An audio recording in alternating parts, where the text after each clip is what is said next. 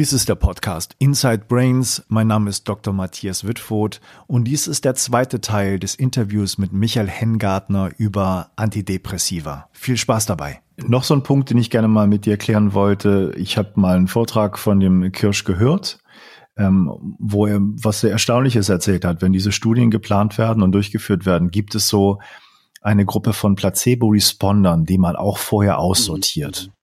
Kannst du das so erläutern? Ja, also die, die klinischen Studien haben eigentlich sozusagen immer eine sogenannte Lead-In-Phase. Das ist meistens Single-Blind, Placebo-Lead-In, das heißt Single-Blind, die Ärzte wissen, dass die Patienten Placebo bekommen, aber die, Pla die mhm. Patienten selbst nicht. Die denken, dass das Also es ist nicht doppelverblindet? Nein, nicht doppelverblindet. Eben nur Single Blind, genau. also nur die Patienten, mhm. denk, die denken eigentlich, es sei ein Medikament. Äh, Sinn und das hat verschiedene Ursachen. Ähm, zum einen haben natürlich viele Patienten bereits andere Medikamente im System. Äh, das geht darum, äh, dieses dann aus dem System zu waschen. Deswegen eben Single Blind, ein Placebo für eine Woche oder so, damit eben gewisse, ähm, äh, wie soll man sagen, ähm, Medikamente, die noch im System waren, damit die dann aus dem System gewaschen werden, dass es nicht zu Medikamenteninteraktionen kommt mit dem äh, Untersuchungsmedikament später. Äh, gleichzeitig werden eben diese Lead-In-Phasen aber auch genutzt, um eben Patienten, welche in dieser, meistens sind die, das ist nur fünf Tage bis eine Woche, in dieser kurzen Zeit eigentlich schon deutliche Rück, äh, Rücknahme in der Depressivität zeigen, eben diese Response auf Placebo, dass die dann aussortiert werden. Die will man dann gar nicht in der Studie haben.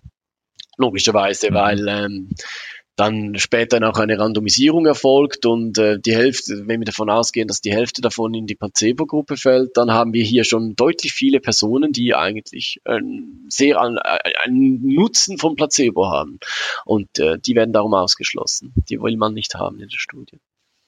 Ja, das heißt, man möchte dem Medikament eigentlich eine bessere Chance einräumen, als es normalerweise, wenn es komplett randomisiert wäre. Hätte. Genau, wenn man alle Personen randomisiert, genau, dadurch ist tendenziell natürlich das Medikament bevorteilt, weil äh, diese Personen natürlich, das sind diejenigen Patienten, die eher äh, eine deutliche Rückna äh, Rücknahme der Depressivität aufweisen und wenn die eben in der, der Placebo-Gruppe sind dann nach der Randomisierung, dann mildert das natürlich den, den Effekt des Medikaments, oder? Weil der wird ja immer im Verhältnis zur Placebo-Gruppe äh, berechnet.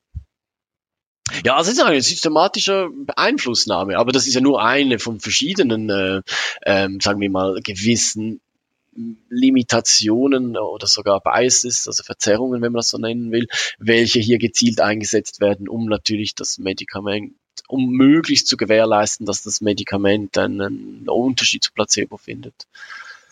Ja, also ich, ich finde ja, dass du da so deutliche Worte für hast, finde ich super.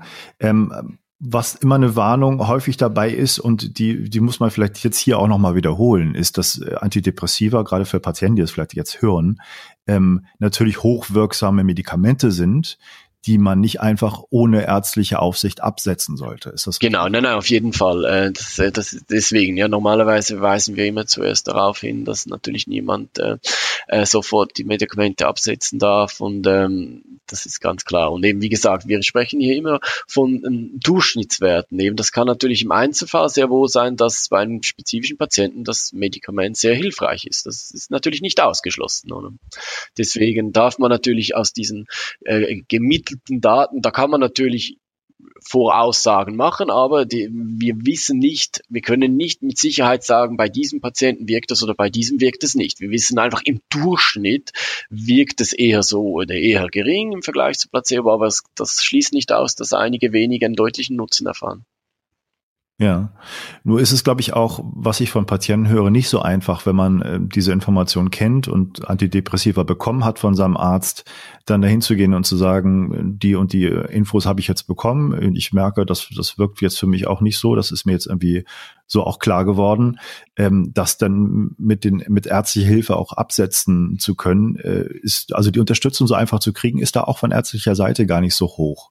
Ja, das ist, Hast du da Infos drüber? Ja, also wir wissen halt aus repräsentativen Patientenumfragen und ähm, auch persönlich haben mir das inzwischen viele Patienten mitgeteilt, dass man auf sehr wenig ärztliche Unterstützung hat. Gerade wenn man den Wunsch hegt, das Medikament abzusetzen, weil man eben das Gefühl hat, es wirke nicht mehr oder eben das halt vor allem man halt hauptsächlich nur noch Nebenwirkungen feststellt. Ähm, viele Ärzte sind dann sehr zurückhaltend oder scheuen eben dieses Absetzen, weil sie ähm, natürlich auch durch diese ich meine, das muss man schon berücksichtigen, wenn man immer wieder gelehrt bekommen hat, äh, dass die Medikamente sehr wirksam sind und sie sind, seien auch sehr wichtig, um Rückfälle zu vermeiden dann, ja. man will ja den Patienten, ich denke, da ist, die sind wirklich, es ist sehr aufrichtig. Man will ja äh, eigentlich das Beste für den Patienten, oder? Das, ähm, das, das wollen bestimmt mhm. auch die äh, alle Ärzte oder zumindest die allermeisten wollen nur das Beste für den Patienten. Und da ist schon natürlich eine gewisse Angst vorhanden, wenn ich das Medikament absetze, es könnte dann zu beispielsweise zu einem Relapse kommen, einer Wiedererkrankung. Und ähm, da ist darum sind viele sehr, sehr zurückhaltend und, und, und scheuen mhm. diesen Schritt. Ob schon viele Symptome, und das ist eben gerade das Problem, die Symptome, welche nach dem Absetzen auftreten, und die treten sehr zuverlässig und häufig auf, gerade bei Langzeitkonsumenten, wenn die Medikamente mehrere Jahre angenommen wurden. Ähm, das sind Entzugsreaktionen weil das System, mhm. der Körper, der muss sich zuerst wieder neu einstellen, oder? Neurochemisch hat das, äh, hat die Jahr, jahrelange Einnahme natürlich zu Veränderungen geführt und das kann in den ersten Wochen und bei gewissen Patienten kann das eben auch Monate andauern und zum Teil sogar Jahre äh, zu mitunter sehr heftigen Entzugsreaktionen führen. Und diese werden eben leider oftmals fehlinterpretiert. Man sieht es, weil es eben gerade auch affektive Symptome zum Teil sind, so Stimmungsschwankungen oder Panik Panikattacken denken dann viele Ärzte, oh, da ist jetzt die psychische Problematik, die, die psychische Störung, die, die kommt wieder zurück. Deswegen muss man sofort wieder die Medikamente, die Medikamente, also die, die Medikamente einnehmen. Ja. Ähm, wir haben ja äh, schon eine Studie erwähnt, die ich jetzt auch vorgesetzt bekommen habe von, von anderer kritischer Seite, die in Lancet erschienen ist, also einer großen ähm, Zeitschrift der Medizin mit hohem Impact-Faktor, die jetzt zumindest im Titel nochmal deutlich zu machen scheint, dass Antidepressive halt doch besser wirken als Placebo oder überhaupt eine gute Wirkung haben in einer großen Meta-Analyse. Gibt es da eine Meinung von dir zu? Ja, ähm, also man muss hier auch unterscheiden, was sagt die Studie selbst und was haben dann die Medien, ähm, wie haben die Medien das interpretiert. Mhm. Die Studie selbst ist meines Erachtens relativ zurückhaltend äh, in den Schlussfolgerungen. Sie sagt auch ganz klar, ähm, dass die fast die große Mehrheit der Studien hatten doch äh, hohe Gefahr für Verzerrungen, äh, Risk of Bias, oder dass die große Mehrheit über rund 80 Prozent Pharma gesponsert waren, dass es nur ganz Kurzzeitstudien waren, eben nur acht Wochen. Ähm, also deswegen die Aussagekraft relativ limitiert ist, ähm, was die äh, was die Wirksamkeit betrifft, gerade eben auch für für lang für die längere Einnahme kann man daraus nicht schlussfolgern. Also die Studie selbst ist relativ zurückhaltend. In den Medien hieß es dann aber ganz schnell, ah, ah, jetzt ist ganz klar, wurde ganz klar nachgewiesen, die, Me die Medikamente sind wirksam. Ähm, die Meta-Analyse selbst offenbart aber eigentlich überhaupt nichts Neues. Äh, da gibt es schon, da gibt es zahlreiche Meta-Analysen, die eigentlich das Gleiche fanden. Ähm, eben eigentlich einen statistisch signifikanten, aber sehr geringen Unterschied zwischen Medikament und Placebo und eben auch nur sehr kurzfristig. Also wie, weil die meisten Studien halt eben nur. Hörst du mich jetzt noch? Ah, ja, weil mein noch, Computer ja. ist, äh, ist, okay, hat dunkel geschaltet, okay. Ähm, okay. Genau, wo war ich? Ähm, weil sie halt nur sehr kurzzeitig sind. Was man einfach immer wieder berücksichtigen muss, viele, und das ist wahrscheinlich, da kann man viele da eigentlich gar nicht böse sein, das ist einfach ein, ein gewisses Unwissen, was äh, statistische Signifikanz aussagt. Viele haben das Gefühl, äh, wenn eine Meta-Analyse berichtet, dass Antidepressiva statistisch signifikant wirksamer sind als Placebo, dass sie darum wirksam sind. Aber das stimmt nicht. Die statistische Signifikanz ist eigentlich ein, das sagt eigentlich gar nichts ausfasst, oder? Ähm, bei sehr großen Stichproben ist jeder Unterschied irgendwann statistisch signifikant. Mhm. Und ich mache dann gern beispielsweise so einen Vergleich, wenn wir jetzt eine Gruppe, sagen wir eben von, ich meine, diese Meta-Analyse waren ja über 100.000 Patienten. Äh, wenn wir jetzt bei 100.000, sagen wir jetzt ganz grob, wir haben eine Gruppe 50.000 Personen aus einer bestimmten Gruppe, sagen wir eine Nationalität oder so und 50.000 mit einer anderen. Äh, und die unterscheiden sich im Durchschnitt, sagen wir in der Körpergröße um zwei Millimeter, dann ist das statistisch signifikant. Also da kann man natürlich schon sagen, ja, die eine Gruppe ist signifikant größer als die andere. Aber schlussendlich, wenn man das anschaut und sagt, okay, zwei Millimeter, das ist doch eigentlich irrelevant. Vor allem, das ist ein Durchschnittswert. Das heißt, es gibt so viele Leute in der einen Gruppe, die sind eigentlich viel größer oder kleiner als die Person in der anderen Gruppe. Also die Überschneidung ist, ist enorm. Außerdem, was ist ein Durchschnittswert von zwei Millimeter, oder? Also deswegen nicht bessere Basketballspieler beispielsweise.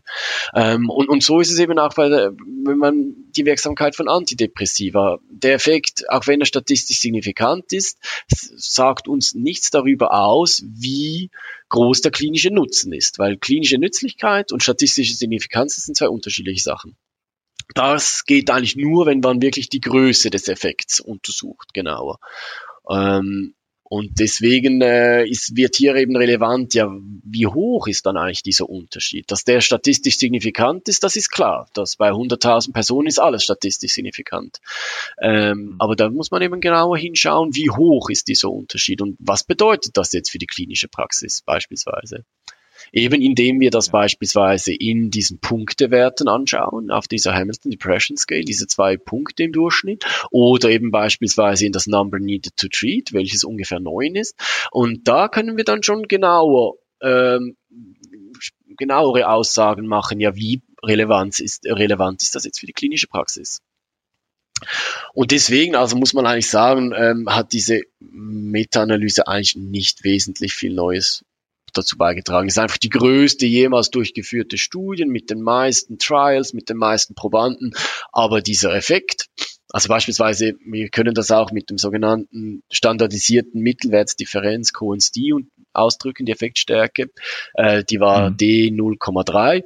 Äh, das ist eigentlich die Effektstärke, die schon Kirsch 2008 in seiner Metalyse berichtet hat und viele andere Meta-Analysen danach. Also sie kommen immer wieder alle auf dasselbe Ergebnis. Äh, deswegen ist es eigentlich überhaupt nichts Neues, diese Meta-Analyse aus dem Lancet. Ja. Ähm, wenn es vorkommen sollte, Michael, dass du äh, depressive Symptomatik zeigst ja. und du gehst zum Arzt, wie würdest du dich da verhalten, wenn der dir Antidepressiva verschreiben will? Mit deiner Erfahrung, mit deinem Wissen? Ja, also das ist mir tatsächlich auch schon passiert, aber ich bin dann, ich bin eigentlich nicht zum Arzt wegen depressiver Symptomatik, sondern weil ich gewisse Einschlafprobleme hatte, innere Unruhe und Nervosität und, und dann, wie das so ist, wenn man eine rührende Ehefrau hat, die will dann, dass man das ärztlich abklärt und so. Und mhm. dann bin ich auch zum Hausarzt und der wollte mir dann tatsächlich nach fünf Minuten gleich ein Antidepressivum verschreiben. Das würde äh, mir helfen, um besser zu schlafen und so. Aber habe ich dann natürlich dann knapp gelehnt. Ähm, nein, man muss hier natürlich immer berücksichtigen, was ist mein Problem, oder? Und gerade wenn es jetzt mehr mildere, also transientere Probleme sind, welchen klaren situativen Auslöser haben. Sagen wir mal, ich bin, ich habe depressive Symptomatik, ähm, weil eine weil ich eine geliebte Person verloren habe. Aber eben, da sprechen wir eigentlich dann von Trauer. Aber eben, wie gesagt, das Problem ist, dass heutzutage auch Trauerreaktionen oftmals dann natürlich mit äh, als Depression diagnostiziert werden. Aber ich meine, es muss ja nicht immer eine Trauerreaktion sein, wenn ich meine Arbeit verliere oder wenn eine, langjährige Beziehung in die Brüche gegangen ist, oder? Das sind so die klassischen situativen Auslöser, wo man dann halt wirklich auch ein paar Wochen dann wirklich zum Teil auch äh, deutlich depressive Symptomatik aufweisen kann. Und in solchen Fällen, wenn mir da jetzt so etwas widerstoßen sollte, also da würde ich dann schon, ähm, würde ich für mich persönlich kein Medikament natürlich beanspruchen. Aber wie ja. gesagt, das ist letztlich muss das natürlich jede Person für sich selbst wissen. Ähm, wichtigster ist einfach, dass die Patienten oder die Person aufgeklärt werden, ganz klar. Was kann man sich erwarten von einem Medikament, gerade bei eher milderer Symptomatik, wo man davon ausgehen muss, dass das ein Ereignis ist, das in vielen Fällen, eben wo die Spontanremission, sagen wir, die, die, äh, dass diese Symptome sich von allein in vielen Fällen widerlegen. Oder dass man vielleicht besser mal abwartet, ähm, vielleicht eben andere Sachen macht. Ähm, und wenn jetzt die Symptomatik doch immer noch im Vordergrund stehen sollte, dass man es vielleicht zuerst mit eher eben äh, vielleicht mit, mit, mit gewissen Sporttherapien versucht oder mit Psychotherapie. Grundsätzlich würde ich gerade bei solchen Formen das Medikament immer nur als letzten Ausweg betrachten. Eben gerade auch, weil wegen den gewissen Risiken, die das Medikament mit sich bringt. Wir haben eben die, äh, das das Risiko für Suizidversuche, das haben wir jetzt schon angetönt, und es gibt auch ein paar, das ist zwar absolut gesehen selten, ähm, vielleicht rund ein Prozent mehr als in der Placebo-Gruppe, aber dennoch, oder? Ich da auf ein paar tausend Personen kommen doch da ein deutliches Risiko zusammen. Ähm, es gibt da noch ein paar andere Nebenwirkungen, auch eher seltene, zum Glück, aber die können massiv sein, oder? Sehr auch lebensbedrohlich unter Umständen. Und ähm, gerade wenn die Symptomatik eher milde ist, dann ähm, will man wirklich ein solches Risiko eingehen, wenn man davon ausgehen muss, dass es nach wenigen Wochen eigentlich auch ohne Medikament oder mit alternativen äh, Therapiemöglichkeiten auch besser wird. Mhm. Du hast schon ein bisschen auch auf die Diagnosekriterien der Depression jetzt äh, hingewiesen, auch mit Trauerreaktionen. Es scheint ja auch so ein bisschen aufgrund äh, der, der neuen Diagnosekriterien vom äh, DSM-5, dass das da so ein bisschen weiter gefasst wird und vielleicht auch das mit ein Grund sein könnte, warum man sagt, Depressionen haben weltweit so zugenommen, weil das als schneller auch diagnostiziert wird, als es noch vorher der Fall war. Ist das, ist das eine richtige Annahme? Ja, es sind hier verschiedene Prozesse am Werk. Also die Diagnosekriterien, die sind natürlich, die wurden immer liberaler. Das, das ist immer weiter gefasst. Die, die, die, die Grenz, die, die, die diagnostischen Schwellenwerte wurden immer weiter gesenkt. Das ist natürlich ein Faktor. Heutzutage ist es viel, wird viel rascher eine Depression diagnostiziert als beispielsweise noch vor 30, 40 Jahren, wo es dann wirklich eher nur mhm. die wirklich schwersten Fälle waren. Ähm, anderer Grund ist natürlich auch die Sensibilisierung. Man spricht viel eher über solche Symptome. Äh, früher wurde vieles natürlich auch negiert. Das muss man schon auch bewusst sein. Also es kann durchaus natürlich ein Vorteil sein, dass Personen natürlich mehr über Depressionen sprechen und, äh, äh, mhm. und auch eben auch gezielt deswegen zum Arzt gehen. Früher war das sehr selten der Fall, eben deswegen eigentlich erst bei sehr schweren suizidalen ähm, Symptomatik, dass jemand professionelle Hilfe ausgesucht, aufgesucht hat. Heutzutage ist, ähm, und das ist eigentlich grundsätzlich eine gute Entwicklung, dass man früher Hilfe sucht, eben beispielsweise eben auch beim Hausarzt, wenn eben auch eher mildere depressive Symptome vorhanden sind. Das Problem ist einfach, wenn das alleinige Heilrezept dann eben daran beruht, dann sofort bei diesen eher milderen Formen Antidepressiva zu beschreiben. Und das ist eben das große Problem. Und da wird es ein bisschen wieder zum Boomerang, wo die eher ähm, weiter gefassten Diagnosekriterien letztlich womöglich dann äh, sich auch negativ auswirken, weil jetzt einfach auch viel, viel mehr Fälle nicht nur diagnostiziert werden, sondern eben auch medikamentös behandelt. Ja. Vielleicht magst du am Schluss ähm, noch mit mir einmal über so die möglichen Ursachen von Depressionen äh, reden.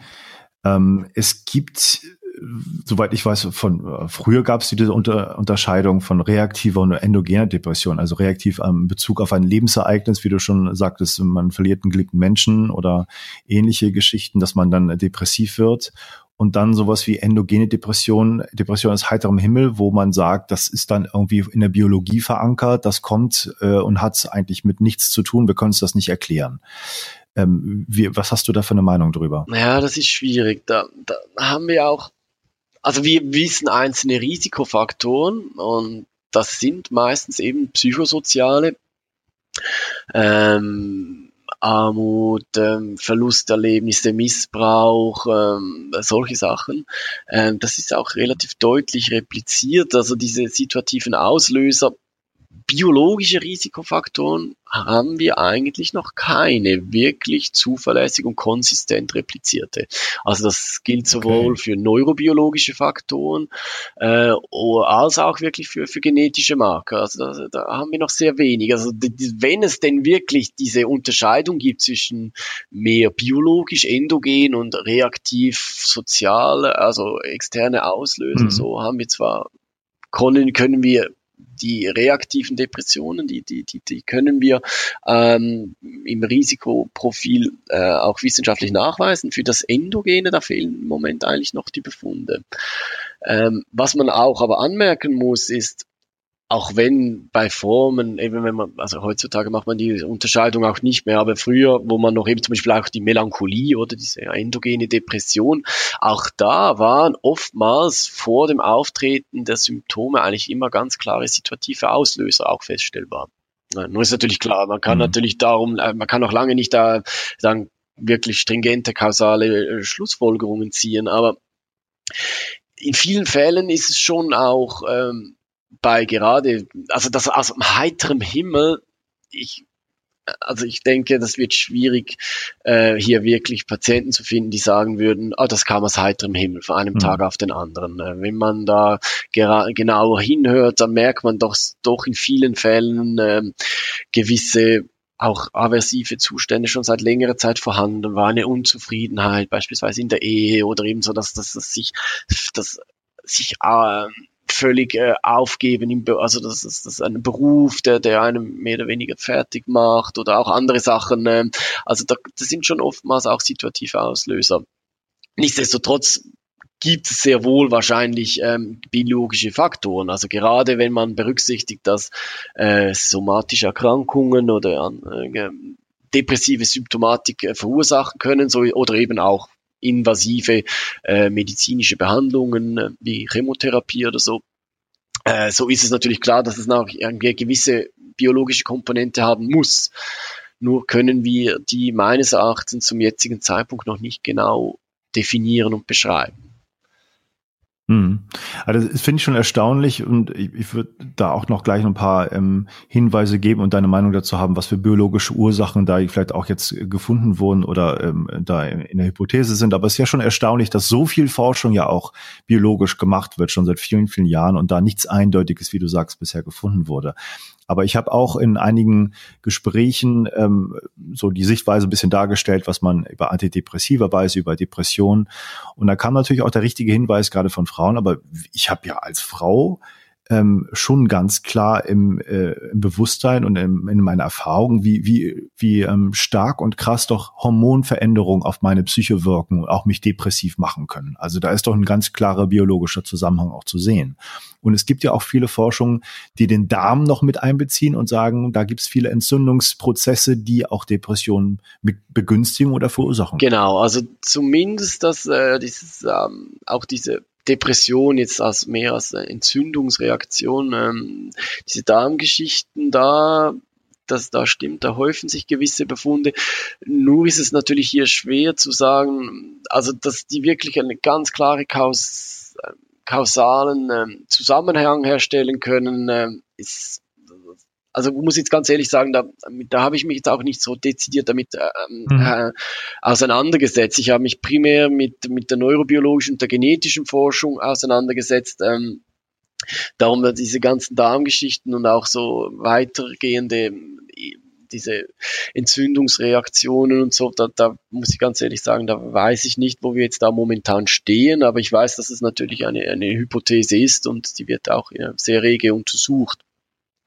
Ähm, wo ich aber genau Bescheid weiß, äh, mit diesen hormonellen Sachen, das ist schon so, da berichten viele Frauen darüber. Da ist es, wenn man auch hier wieder du im Durchschnitt über größere Gruppen hinweg finden wir keine Korrelation sowohl zwischen Hormonen und Depression und wir finden aber auch keinen spezifischen äh, Häufung an Risiken beispielsweise. Klar, es, es, wurden einige Studien publiziert, die behaupten, dass das Depressions, Depressionsrisiko am deutlichsten ist, wenn eine Frau den Übergang in die Menopause macht.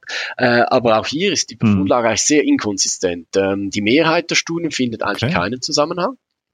Äh, das muss man betonen. Und deswegen ist es alles andere als konsistent und deutlich. Also ähm, und auch wenn man bei diesen Studien genauer hinschaut, so merkt man eigentlich, dass es in dass es weniger der Übergang in die Menopause ist, sondern die begleitenden psychosozialen Stressoren, die eigentlich ursächlich äh, für die Depression verantwortlich gemacht werden können. Ähm, gerade Studien, welche eben auch Hormonwerte äh, mit erfasst haben, die finden eigentlich grundsätzlich keine konsistente Korrelation zwischen Depression und Hormonen. Also da wäre ich darum sehr vorsichtig, einfach äh, zu sagen, ja, ja, das ist ganz klar eine hormonelle Sache. Ähm, gerade auch Interventionsstudien mit Hormonen haben bisher auch eher, ja, also wenig äh, eindrückliche Ergebnisse und zum Teil auch sehr inkonsistente Befunde geliefert. Also da war ich darum sehr vorsichtig ja. zu sagen, dass das ein ganz klarer okay. Kausalfaktor ja. ist. Ja. Ja, spannende Information.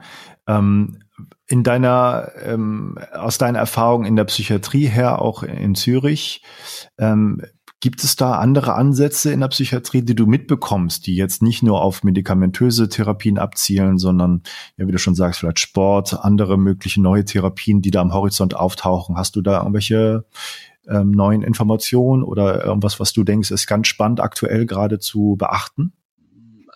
Also ich muss, ich bin ja selbst nicht klinisch tätig. Ähm, ich weiß eigentlich die meisten ähm, Erneuerungen erfahre ich primär natürlich aus der Fachliteratur, beziehungsweise natürlich mhm. über, wir haben natürlich viele Kollegen, natürlich, die in der Psychiatrie aktiv sind.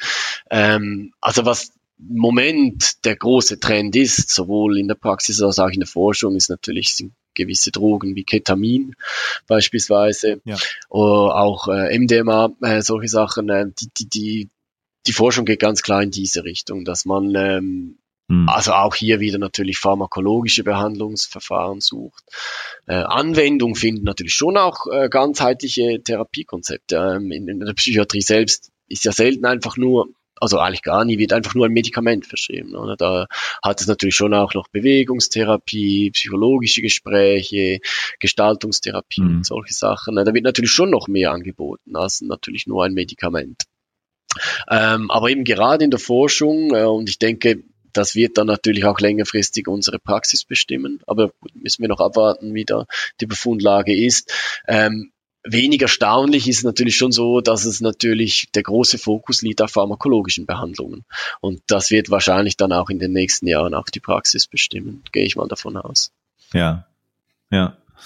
Ähm, noch eine Frage zum Abschluss, so ein bisschen, wenn du an die Diskussion zurückdenkst, die du über das Thema hattest, auch gerade mit, mit Psychiatern. Ähm, und ich krieg das ja auch in, in Foren und so mit. Ähm, ja, der hat nicht mal Patientenkontakt, so, der hat überhaupt keine Ahnung, wie das wirklich da mit Patienten äh, aussieht und wenn man Medikamente verschreibt, wie das dann da alles vonstatten geht. Und dann ist er nicht mal Arzt, er ist nur Psychologe. das kennst du wahrscheinlich ja, genau. auch.